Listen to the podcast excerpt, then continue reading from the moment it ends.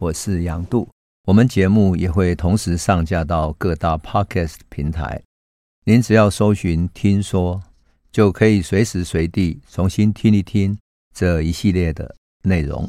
我们今天要讲的呢，是郑成功到台湾之后发生了一段比较少被外界知道的故事。为什么呢？因为我们一般都会说郑成功后来啊到台湾不久就过世了，可是这中间有一段插曲是很有意思的。什么插曲呢？他曾经想要去攻打西班牙的马尼拉，统治下的马尼拉。那么这个传说呢，在历史上传闻很多啊。曾经传说呢，呃，郑成功派了二十艘的舰队去攻打，最后被西班牙打败了。那么荷兰人也曾经这么记载过。呃，在海商之间，当时的海商之间似乎也曾经这么传说，所以留下了几一些记载。那但是呢，后来的研究者，比如说中研院的一些学者，或者是了解西班牙文的学者，研究起来发现，哎，并非这么一回事啊。那我想讲这一段历史的意思在哪里呢？这很有趣，是因为它代表了郑成功的一种心态。哎呀，我觉得我们在讲郑成功郑家历史的时候啊。我们太容易从明朝或者清朝，或者我们现在的意识形态，好像明清之后一直积弱不振，所以你对于东亚海域没有其他的企图心，对于其他的地方的华人的发展也没有企图心，所以我们好像是已经在积弱不振的这种心情底下自我萎缩，那变得自卑了。可是郑成功那个时候可不是这样的心态，换言之，当各个国家背后都有国家的实力来当他们的后盾的时候，正如同日本有租印船啊，是日本幕府背书的这些贸易船，葡萄牙也是，荷兰也是啊，西班牙也是。可是这些华人靠的是谁？靠的是郑军，就是郑成功。所以在一六六二年，郑成功打败了荷兰之后，有那么一个传说，传说郑成功曾经派出他的舰队。要去攻打菲律宾，啊，然后结果呢，被西班牙歼灭了。到底这是真的还是假的？这个歼灭战是真的还是假的？我想这是一个很有趣的故事啊。特别讲这个是因为，不只是说因为这个历史曾经有中研院的学者叫李玉忠曾经啊分析过，而我更想讲的是这些文献里面所显现的郑成功的那种心情、那种心态。我觉得我们研究历史哈、啊。的趣味在哪里？就趣味是在里面看到人，看到人的味道啊！所以我在这里面看到郑成功的味道的时候，特别喜欢。我觉得那是多么像是一个真实的郑家的郑军的想法，而这个想法呢，影响了他后来对台湾的统治，乃至于他从台湾所发散出去的那么长远的影响力啊！好，我们说郑成功在一六六一年。攻打下台湾之后啊，那么荷军在第二年，就是一六六二年二月一号开始就呃就开城投降了嘛哈。然后这个时候，郑成功把获准在厦门传教的一个天主教道明会的神父叫李科罗的人，他召集到大员，就台南这里来了。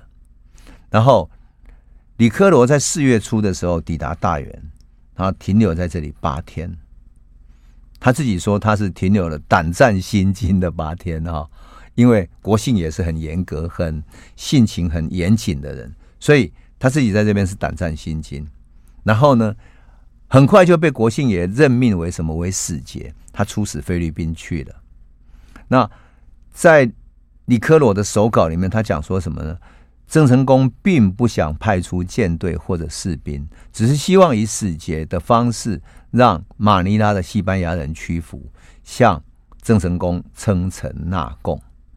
那这个他的手稿里面，这个这一点就很重要。为什么？因为他证明了郑成功没有真的派兵去攻打吕宋，就攻打马尼拉。所以这个故事哈就很有趣的。那么这个神父呢，在那个时候出发哈，他从。大元出发，可是郑成功让他穿着什么？穿着明朝的官服。我觉得很有趣的是，郑成功让他代表他，然后故意让他穿着明朝的官服出发。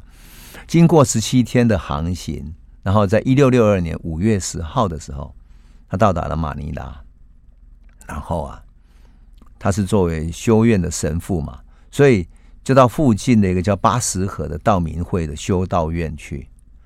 然后他跟修道院的会士啊、修士啊等等的先开会，然后还有跟马尼拉的政府官员先秘密的商议一下，那怎么处理这个很麻烦的外交事务？因为这些只能够先秘密处理好，决定怎么公开这件事情。最后他们怎么处理呢？好，马尼拉的西班牙人决定依照接待外国使节的惯例，来接待这位里科罗这一位神父，天主教的外国人，但是代表了郑成功来当特使的人啊。他们在一个公开的仪式里面正式接待他。哈，那其中还有一场什么陆上跟水上的阅兵仪式。来代表什么？代表跟郑成功的这一位外国人使节致意。那大概也是跟这位李科罗神父呢，也跟菲律宾的总督啊，就是西班牙总督也见面了。然后他就递交了郑成功给这个总督的一封信哈。那这个信呢，非常有趣，翻译起来是这样子哈。我我想念一下，为什么呢？因为我觉得这个太有趣了，因为它代表了。郑成功从荷兰到西班牙，他真正的观念啊，真正的观念。他信说什么？他说：从古至今，尊贵的天子都接受外邦的朝贡，借以表彰其正统性。可是鲁莽的荷兰藩不知天高地厚，无视天域，在我国恣意欺压无辜百姓，劫夺我的商商船。本来我应该主军攻讨他。来惩罚他们的过失，但是天地间的凛然正气使我几经挣扎，苦心思虑以后，想要宽厚的胸襟来对待他们粗暴的行为。于是我以友善的口吻写下了誓諭，希望荷兰藩能够改过迁善。想不到这些红毛藩还是如顽石一样放荡堕落、烧杀掳掠。我大为震怒，在辛丑年四月亲自举兵讨伐。以对他们进行惩罚。他说：“抵达台湾以后，大肆予以捕杀，荷兰藩死伤不计其数，活口也无路可逃，最后只得乖乖束手就擒，放弃武器、城池、堡垒、货仓，向我们骑降。他们积欠多年的贡赋库藏也一并全数奉上。要是他们早点向我叩首跪拜，双手呈上贡品。”现在还需要这样劳师动众吗？这个很有趣哈，这个就是他对荷兰的态度。为什么去打他？在这个过程中，他真正的思考。我要特别讲一下的是，因为在我们上一集曾经讲到何斌在呃来回当特使，在荷兰跟郑成功之间折冲谈判的时候，他曾经讲过说，郑芝龙的时代，荷兰为了从郑芝龙那边取得贸易的特许，因为明朝有一些贸易的特许，所以每年曾经有答应郑芝龙要供给他，就是朝贡，不能算朝贡，就是要给他一笔所谓的权利金哈，要五千两白银的权利金，使得郑芝龙才能够派船不断来供应他的商品来这里贸易，到大员来贸易。换言之，到了郑芝龙被清朝软禁以后，这五千两就没有了。因此，郑成功认为说他。这信里面讲说，他积欠多年的贡赋有没有？他认为这个五千两是对他的朝贡贡赋的，这个就是为什么他这么写的原因。很有趣，这就是所谓的郑成功的思路。当然，郑成功随后写什么？他说：“现在哈，现在福尔摩沙岛已经配有精兵数万，战舰数千艘。原先我想亲自率兵征讨，况且。”从福尔摩沙寻水路到你们的小国，地理上非常近，早上出发，晚上就可以到达。我原本想要亲自率大军去处罚你们这几个这个小国，但念在这些年来，你们稍有悔意，遣使来向我祈求商讨贸易的条款，那比起那些荷兰藩来讲是有长进的，所以我决定暂缓出兵征讨你们。我派教会的神父。当做我的使节去跟你们谈判，表示我的友善啊！如果你们奉天承运哈，承认自己犯下的错误，俯首称臣的话，那么我们过去的这些过错我们都不予追究。只要你们纳贡哈，我可以让你们继续保有王室的地位跟尊贵，否则我会派兵去攻打，焚毁殆尽。荷兰方的下场是最佳的例证。在这种情况下，如果真的要攻打，连神父都不必回来了，是福是祸全在你们的一念之间。这个有趣吧？他的信就是这样写的。那这个信里面所谈到的很多观念，就是他对于荷兰跟西班牙政军的，就是郑成功他们的一个基本态度。在外交上，他认为在东亚他们只是一个小国，他事实上就是几千人的这种士兵在这里而已。同样的，这个时候在马尼拉有多少华人呢？两三万人，两三万人至少。我们曾经讲过哈，在一六零三年曾经发生过马尼拉大屠杀，你还记不记得？就是当时呢，曾经有一位汉人到明朝皇帝万历皇帝那里去，说马尼拉那里发现了黄金，然后就希望皇帝可以去那里开采。结果皇帝就派了一个宦官叫高才，派了人去了。结果在地还是有两三万的这些华人华商在那里居住了。那相较之下，马尼拉的西班牙人才一千多人，还有一千多个日本人，所以他们就非常担心。为什么？因为他们怕明朝的官员来这里带动他们去整个叛乱之后去攻打马尼拉的西班牙人，所以他们非常担心最后。等到这些明朝的官员走了之后，他们就对在地的华华人发动了大屠杀，屠杀了两万五千多人。这个马尼拉大屠杀我们曾经讲过，后来在一六三几年的时候，他也曾经发生过另外一次的大屠杀。因此，我们在讲这个故事的时候，我们必须注意到的就是说，如果郑成功真的要开始过去攻打的时候，那么马尼拉的这个官方会不会担心呢？会不会担心呢？所以，如果在地的华人都知道郑成功的态度，那么他们还会那么听从西班牙人的命令嘛？或者西班牙这些总督的命令嘛？因此，西班牙方面呢，就跟这个神父哈互相约定，我们刻意把他的来信保密下来，不要让这个信外露出去。第一个，避免华人知道消息哈。然后积极来响应国信爷来攻打马尼拉。第二个，他要争取时间，万一郑成功要来攻打了，他至少还有时间把外地的兵力调回到马尼拉来应战。好，那西班牙抽调兵力呢？他这些兵力远在香香料群岛，那些荷兰人都有听到过，听到什么？听到说马尼拉很担心啊，很担心郑成功去攻打他，所以把很多外面的这些兵都。调回去了，这样。那事实上，郑成功在他的这给总督的这封信，在西班牙的华人社群里面也传开来了。很可能，当然就传开来之后，发生了一些嗯误传啊，或者扭曲啊，或者过度渲染等等的。可是，这个事情的影响开始了。好，那么一六六二年开始，马尼拉华人又遭遇了另外一场大屠杀。当然，这场大屠杀已经不再像过去的屠杀那么、那么屠杀的那么惨了，而是开始发生了冲突啊。那么，这场冲突是什么时候开始的呢？在一六六二年的五月二十五号，因为郑成功的这一封信，很多华人就开始担心了，想说，万一郑成功来了，那么发生冲突的时候，我们要准备怎么办？这样，五月二十五号。一些西班牙人就故意要进入华人生活的那个社区，叫巴利安的地方，好，然后呢，华人觉得他们既然要来找麻烦，而且还带了菲律宾的原住民过来，很可能来攻打，所以他们两边就发生正式的冲突了。后来从历胜的这个描述来看，哈，他们比较不像是说一六三九年的时候有一个大屠杀，杀了也是杀了三万多人。一六三九年的时候。换言之，有过两次的大屠杀，一次一六零三年屠杀了两万五千多人，一六三九年还屠杀了三万多个华人。可是这些华商照常过去，所以还是有三万多人。那这一次呢？我觉得荷兰在台湾被郑成功打败的事情，的的确确吓到了这些西班牙人。他们知道有一天很可能郑成功真的会来攻打。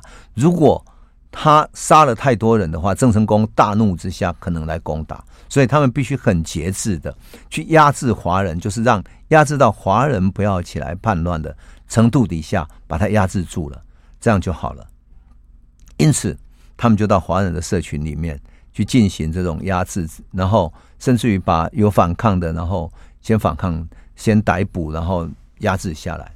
那至于教会那边呢？事实上，西班牙的教会事实上只能够靠着西班牙嘛。那么这位里约罗神父呢？哈，因为当担任郑成功的使臣嘛，哈，所以不论西班牙或者郑成功方面都对他有疑虑嘛，哈。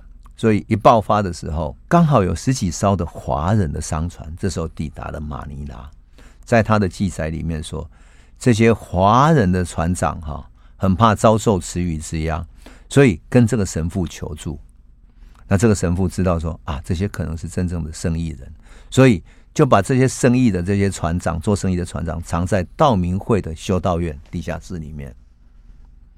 换言之，这些人终究是在冲突中被保护了下来了。啊，那当然，这些船长后来也出面跟。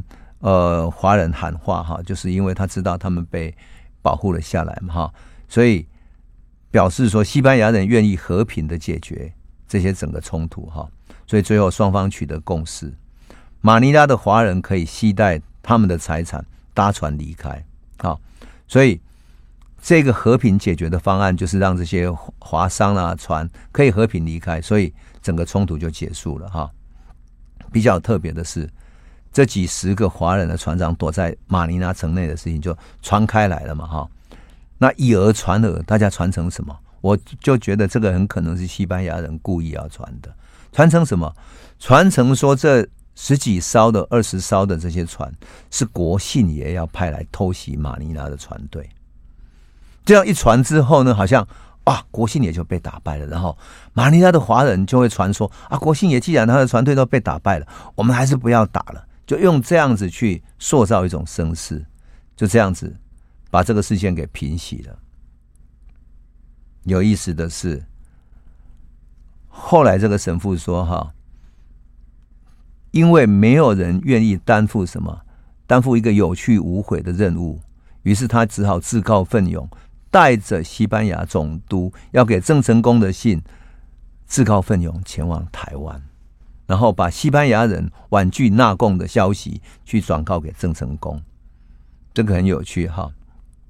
那么这个信函里面呢，是在呃一六六二年的时候哈，九月的左右所写下来的哈。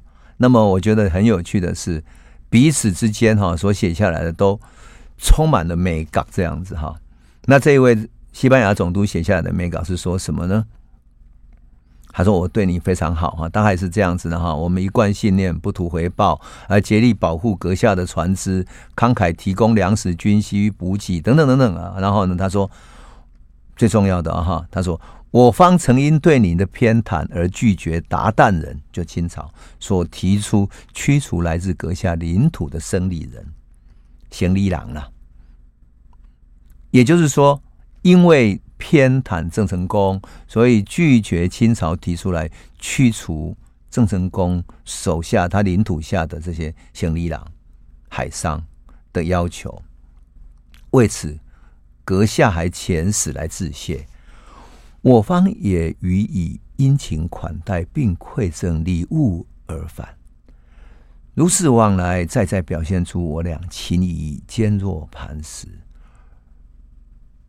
我特别要讲这一段是有一个原因，为什么？因为这代表什么？代表清朝曾经要求西班牙人啊，不要跟郑成功的人做生意，想要从海上断绝断绝他做生意的经济来源。换言之，如果这样断绝下去的话，清廷如果可以让他们断绝他海上贸易的话，他没有经济资源，他就没有更大的财源去。筹划他的军事经费了，战争是很花钱的。我们看俄乌战争就知道了嘛，哈。那有意思的是，他使用了一个生理人 （Sandis），我曾经讲过嘛，哈，就是西班牙人对于啊闽南的这些海商哈，他都不叫中国人啊，什么华人啊，都不是，他叫 Sandis。Sandis 叫什么？就是因为。西班牙人刚碰到的这些呃华人的时候，他问他什么人？他说啊，我做行李啊，所以就是先例行李郎，哈。那在他们的写作里面叫生理人，其实就是行李郎哈。那这些行李郎在郑成功的手下经商，所以清朝是不愿意他们继续经商来增加他的收入的。可是西班牙这个时候跟郑成功要这个人情了。当然，他也不忘跟郑成功在在讲一些更强悍的话哈。他说：“而今尔等背信弃义哈，将协定书上载明应该信守的承诺都忘得一干二净，还想要逼迫我方书城纳贡，俯首称臣。想必阁下还不清楚，你们已经获得了多少好处的财物，而这样莽撞的行为会为你们招致多少的祸害。”与其说阁下想征服我们岛屿不容易，还不如说这是不可能的事情。你根本不可能夺下我们的岛屿。这就是西班牙人给郑成功的回答，多么有趣哈！多么有趣！就是说，在这个过程中，我们看见了郑成功曾经不仅仅是到达台湾而已，也曾经对马尼拉有所企图。也就是他对东亚海域是有所企图的，而如果这个企图添加以郑成功更长的寿命的话，会不会整个大局势有改变？整个东亚的局势会有所改变呢？说真的，想到这一点，都会有很深的感感慨哈。因为郑成功在一六六二年就过世了，仿佛命运就决定在这里了，非常的可惜。否则的话，我相信以郑成功的号召力，对东亚的。华人的海商，他会形成更大的召唤的力量，甚至于形成对清朝更大的压力。历史不能回头啊，真的有点可惜。好，那我们先休息一下喽。欢迎回到九八新闻台《世界一把抓》，我是杨渡。我们刚刚讲到郑成功刚到台湾不久哈，他一听到说，嗯，马尼拉的西班牙人欺负华人的海商哈。他就马上叫这个神父去帮他带一封信，作为他的使节带信去。所以啊，我就说哈，东南亚的这些海商对郑成功是一个多么不一样的情感。他们知道这些清廷也好，明朝也好，这些国家并不以他们为意，没有支撑他们，可是他们背后有一个依靠，那就是郑成功。所以。所有的海商乃至于海外华人对他的照顾之情，我相信一定惦念在心，惦念在心。而这种惦念在心，最后也只好呈现为什么？呈现为各地的庙宇。台湾有那么多的庙宇，里面几千家，每几乎每一个大大小小的道教的庙宇，无论是妈祖庙或者什么庙，里面一定有一个供奉，就是开台圣王郑成功。所以。他整个内在的是一个华人精神领袖，征服四海无所畏惧。你想想看，刚刚我念的那个信有没有？他对西班牙人所显现的态度，而且西班牙人跟葡萄牙人还尊重他、怕他。特别是他在台湾把荷兰人打垮了之后，他的整个征服四海的这种企图跟他的那种气魄，哈，使得别人都叫敬畏他几分。再来就是，我觉得他反清复明的思想也真的深入人心。他收复台湾以后，哈，在清朝虽然不被视为历史，但是整个台湾史里面，仿佛民间自动去记忆着他。当然，后来郑成功在发给了这些呃西班牙的信回信不久，他就过世了，哈，很可惜。如果他时间长一点，就改变了。可是我看到他过世的时候，我在我有时候会回想说，郑成功这样的一个。角色真的是非常特别哈，非常特别。你想啊，他在日本出生，然后他在南京受儒家的教育，他跟着大儒家一个学者啊，很大的一个学者叫钱谦益读书，学习到儒家的思想。啊，郑成功的生命转变，当然是因为跟着郑芝龙的投降，所以立即改变哈。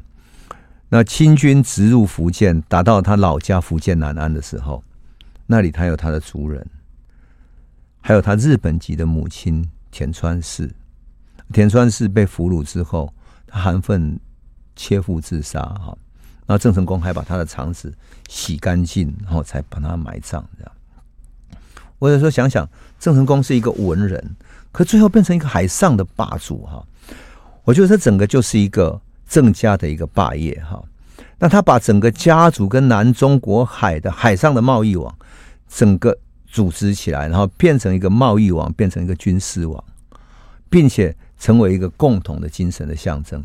他第一个要帮他的父亲，也要帮明朝哈来反清复明，所以整个家族所建立起来的整个大的贸易网哈，以及在东亚所建立的整个势力，事实上。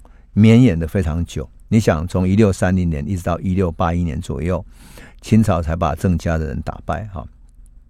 当然，如果不是说因为嗯郑经死亡之后发生了郑克爽跟郑克章的内讧的话，或许郑家还可以在台湾绵延更久。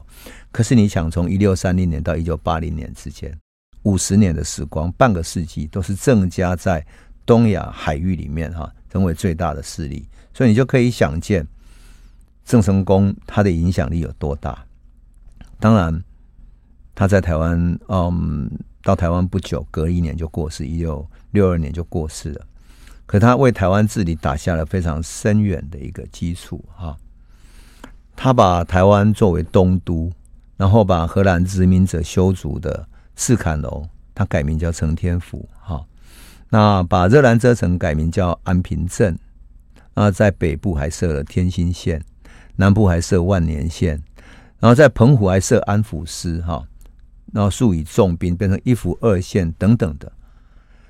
所以啊，我是觉得郑成功所建立的这整个规划以及所有的工业哈，我们不能只从台湾史的角度去看，如果仅仅这样去看的话，就太可惜了。事实上，接下来我们还会谈到什么？事实上，郑成功跟他的部将在台湾所建设的。啊，包括了像比如说陈永华所建设的、所打下的天地会等等的，这整个基础非常之雄厚，所以影响非常深远哈。然后可惜的就是，当然了，他打败荷兰的这一年，他很不利的事情接二连三的来哈，因为他的父亲、叔叔跟陪同父亲的弟弟，因为他到台湾来了，所以就被清廷给杀害了。那他给西班牙总督去信，可是当然对于华侨，对于在地的华侨也是另外一个伤害，可他已经来不及处理了。啊，最大的麻烦是他的儿子郑经，最大的麻烦是郑经。我们都知道郑经是啊，战争的过程中，郑经呢曾经是他依赖的所在。事实上，他转战的时候，郑经依然留在厦门，帮他处理后续的这些事情。可是他儿子传来一个消息，什么呢？传来消息说他生了儿子了，所以郑成功觉得非常开心。后来才知道这不是跟他妻子所生的。那郑经呢，本来是跟一个唐姓的世家的女子结婚了，可是两个人感情非常不睦啊，不知道为什么就跟他第四个弟弟的乳母陈氏私通了。而且还生下了一个私生子，那这个事情他不敢让郑成功知道，他就知道谎报说是他妻子唐氏生下来的孩子。就郑成功当然非常开心啊，当阿公了嘛哈。可是这个唐氏女子的爸爸跟郑成功是世交，都是文化人，在文化上、在思想上是一个世交，所以他写了一封长的信，把事情的来龙去脉说了一通。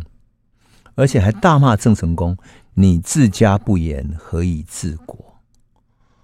这是八个字是多么严重啊！对于郑成功来讲，我们都知道郑成功治军是非常严格的，严格到他对于啊、呃，包括师郎或者他的部将，如果战争中怯懦、退却、失败等等，他甚至于把他们处以死刑。所以他治军非常之严格，乃至于他的个性非常的急切。你想。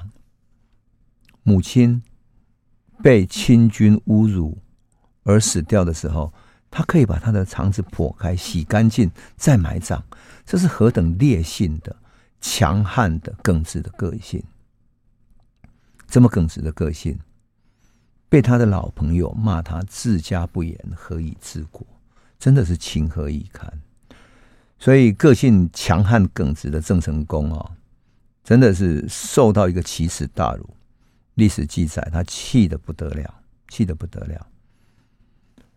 所以，他就命令什么呢？命令在厦门的他的弟弟叫郑泰，把郑经还有郑经的那个妻子一起杀了，就是他生下来那个一起杀了，连同那个陈氏跟小孩也一并杀了。哇，这等于是一个灭门啊！郑经他的母亲陈氏跟小孩都要一起杀，这是等于是灭门。正太根本执行不下去。这个正太执行不下去，让郑成功更为愤怒。更为愤怒的郑成功面临什么？父亲死去，儿子在亲情上乱伦，他要去制裁他，却一无效果。而自己已经越来越病重了，病重之下，好不容易把荷兰打败了，然后偏偏偏处在海岛的一隅，然后整个部队从重新开始，开始建设台湾，然后。部队还在饥荒之中，要去开垦才能够生存下来。这样艰难的处境，他带着这样的一个部队要生存下来，所以他又羞又怒又愤怒，他的病情加重。据说他最后的时候，常常望着厦门的方向，哈，去等待他部下的回音，这样子。可是部下的回应呢，居然是军令无效，不愿意执行他的命令，去杀掉郑经。那。等于是他们无法执行他最后的军令了。最后他自己知道自己不久人世，很悲愤。历史记载说，他悲愤之中自己抓着自己的脸，大哭啊，大哭说：“无颜见先帝于地下啊！”啊，大声呼喊过世了。所以一生为国仇家恨啊，抛却了一切，却孤愤以终。这样悲剧的一个形象啊。永远留在台湾的心中，台湾人的心中。而这个悲剧的形象呢，仿佛就变成一个他人格更高、更尖锐、更强悍的一个形象啊。那么，慢慢的民间就把他当成像神一样来加以膜拜了。郑成功，我觉得他对于台湾、对于台湾的历史，乃至于东亚的历史，都有非常深远的影响。而最后，他只留下这样的形象。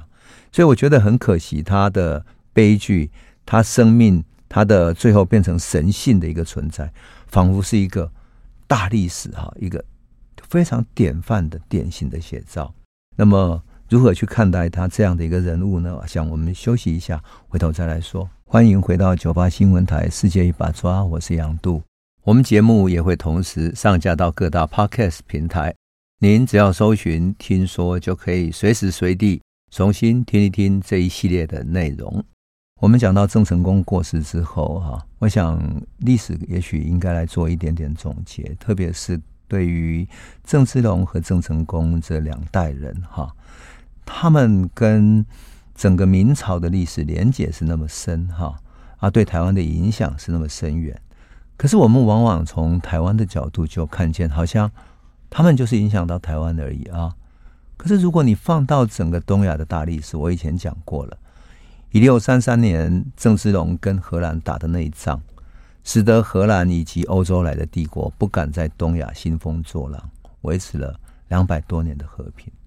历史显然低估了郑芝龙的影响力。当然，他最后降清朝了，被汉族的民族意识所不容。可是，我们如果站在大航海时代的总体来看的话，我们有没有想到，欧洲国家的荷兰东印度公司，它有帝国做军事的后盾啊。那每个国家都有，日本也有啊。可是明朝作为国家的武装力量，从来没有给郑芝龙任何军事上的保护跟帮助，反而是谁呢？是郑芝龙在帮明朝保护了下来。变成一个王室的正统，让台湾有一个王室正统的一个存在，是一个汉族正统的存在，并且呢，郑芝龙也保护了疆土跟海上的这种主权哈。虽然郑芝龙是为了自己的海上霸业或者贸易利益等等，但是他要建立起一个十七世纪的海上王国，一个超级跨国公司，跟荷兰、跟日本平等往来，然后这是多么了不起的工业。而这个工业在郑芝龙建立起来之后，我们看到了他在陆上、海上的这个跨国贸易系统，最后变成郑成功去跟清朝对抗的基业，而这个基业又变成郑成功打败荷兰的基础。我们在最近的这啊节目里面讲到，郑成功曾经对荷兰实施经济制裁。我们可是要知道，经济制裁不是一个弱国、一个一个弱小的势力可以实施的。正如同荷兰如果要在东亚实施经济制裁，他能做到吗？他做不到。为什么？因为他制裁他，别人不听他的，因为他没有办法。可是郑成功可以实施经济制裁，因为他有那些海上的华商作为他的基础，作为他的实力，所以。他可以对荷兰实施经济制裁，而他实施的经济制裁可以形成为一种力量，变成荷兰最后不得不屈服。结果荷兰屈服之后，变成派出了荷兵，反而把郑成功引导到台湾来，甚至于发动台湾的汉人来呼应郑成功对荷兰的攻打。换言之，整个大的历史是这样连接在一起的，它从来不是孤单的。而这个历史是一点一滴延续下来的，而这个大历史里面，台湾作为世界经济体系刚要开始建立起来的时候，仿佛是一个踏板，在整个大陆经济外面的一个踏板。我们看见荷兰站在这个踏板上去敲明朝经济的大门，希望叩开它的大门，叩开整个对中国贸易的整个大的腹地，正如同。葡萄牙站在澳门，把澳门当成叩开中国经济大门的那个所在，所以我们要看见的是什么？这段大历史里面，不仅仅看见郑家或者郑芝龙、郑成功的大历史，还要看见台湾作为历史的地缘政治的存在，事实上是为了因应大陆的整个大的经济体而存在的。它仿佛是走入大陆经济体的一个敲门砖。如果它是一个敲门砖，那么它是会非常有利益可图的。正如同荷兰在台湾为了跟明朝贸易而做下来的所有的这些建设，对台湾就是有利的。那么严思齐跟郑芝龙，他一开始以台湾为基地，他移民了上万人来台湾开垦，展开了台湾开拓史。然后郑成功用两万五千大军打败荷兰。移入了五五万多人等等，最后定居十几万人。你可以想见，这二十几万人一面抗清，一面励精图治，然后开拓到今日的恒春，那中部到彰化、新竹到淡水等等的，这整个大的历史哈，整个大的历史确实是一个非常重大的转变，也就是对于台湾的地位也好，对于整个东亚历史也好，对于世界经济史也好，都是一个大的转变。因此，当我们在看待这段历史的时候，不能只从说“嗯，台湾”的角度去看而已，还要更大的从长远的历史来看。那么，世界经济体系的建立，台湾当然也起到一定作用。当然，主权问题来看的话，郑成功是台湾历史的转捩点。如果不是郑成功把荷兰赶走的话，说不定清朝对台湾也不会有那么大的兴趣，因为他恐怕郑成功会作乱。所以后来清朝虽然有放弃台湾的争论哈，但是把台湾从荷兰手上拿回来脱离殖民地，避免台湾成为东南亚那些欧洲殖民地的命运啊，一如印尼、菲律宾等等，这确实是不争的一个事实哈。那么可惜的是，当然了，清朝是一个马上的民族嘛，他不了解海洋跟贸易的重要性，所以他错失了大航海时代的机遇哈。那在第二波全球化的那个时代里面，它慢慢成为一个锁国的一个地方，哈，这就是非常可惜的所在。不过，我还是回到开头我们常常讲的哈，台湾民间的庶民有一种对于啊历史人物的很素朴的感情、人情义理的这种道义哈，而且不以成败论英雄。比如说，关公是一个失败者，郑成功。从任何一个角度来看，他都不是一个成功的人啊。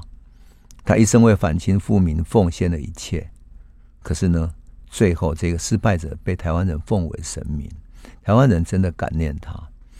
那我曾经讲过，清朝统治台湾哈，全面禁绝，但是呢，在台南的一地啊，在台南啊，民间私下供奉哈，要避免清廷的追究，所以就叫做什么呢？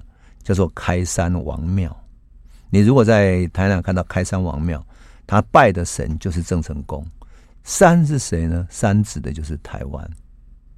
那么到了一八七四年的时候，因为牡丹社事件，后来清廷派了福建的传政钦差沈葆桢来台湾。那沈葆桢来台湾以后，接受台湾府进士杨世芳的建议，哈，很多人的建请，终于追谥郑成功，然后建立专祠，把它编入四典之中，才。名为延平郡王祠。我们统计一下哈，台湾各地有多少奉祀郑成功的庙呢？哈，我们知道台湾在二零一六年有举办了一个郑成功庙宇联合举办的春季哈，只要有出现开台圣王啊、国姓宫啊、开天宫啊等等的哈，这样全台庙宇主要供奉的有一百三十间。那庙里不是主神，比如说妈祖庙、观音庙等等的哈，供奉郑成功的庙宇哈，加起来超过上千几千间。所以你说台湾民间对于他的感念是不是又深又广？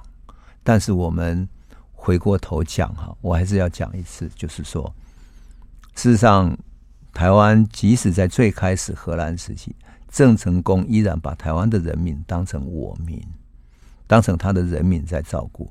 把东亚的人民当成他的人民在照顾，东亚的华人都当成他的人民在照顾，所以我们这一集讲到了，他对于呃马尼拉的华人也是一样去照顾他们。因此，我们必须说，郑成功、郑芝龙乃至于东亚海域的这整个大历史，我们一直缺少一个更深更广的一个理解。这个理解是从民间深入去理解的，也就是民间的感情去理解的，而不是让。这个朝代、那个朝代的正统、非正统去写它。当然，台湾现在还是有许多人会从啊，我们政治的抗中，或者说郑成功的来源等等的。可是，我们必须想到说，一时的政治很难影响长远的人民的这种心中的感念。特别是啊，我们想想日据时期，日本统治台湾五十年。比现在的政权可要长得更长，对不对？五十年的日本统治台湾之后，让台湾人要拜日本的神道教。可是等到日本走了，民间依然回到他的信仰里面，依然回到妈祖庙，回到关圣帝君，回到郑成功庙，去进入他真正的有情有义的信念的信仰的世界里。这就是我相信。民间的情谊永远比政治更长远的一个原因，我想对郑成功也是这样的一种情感吧。那我们今天就先讲到这里，谢谢你。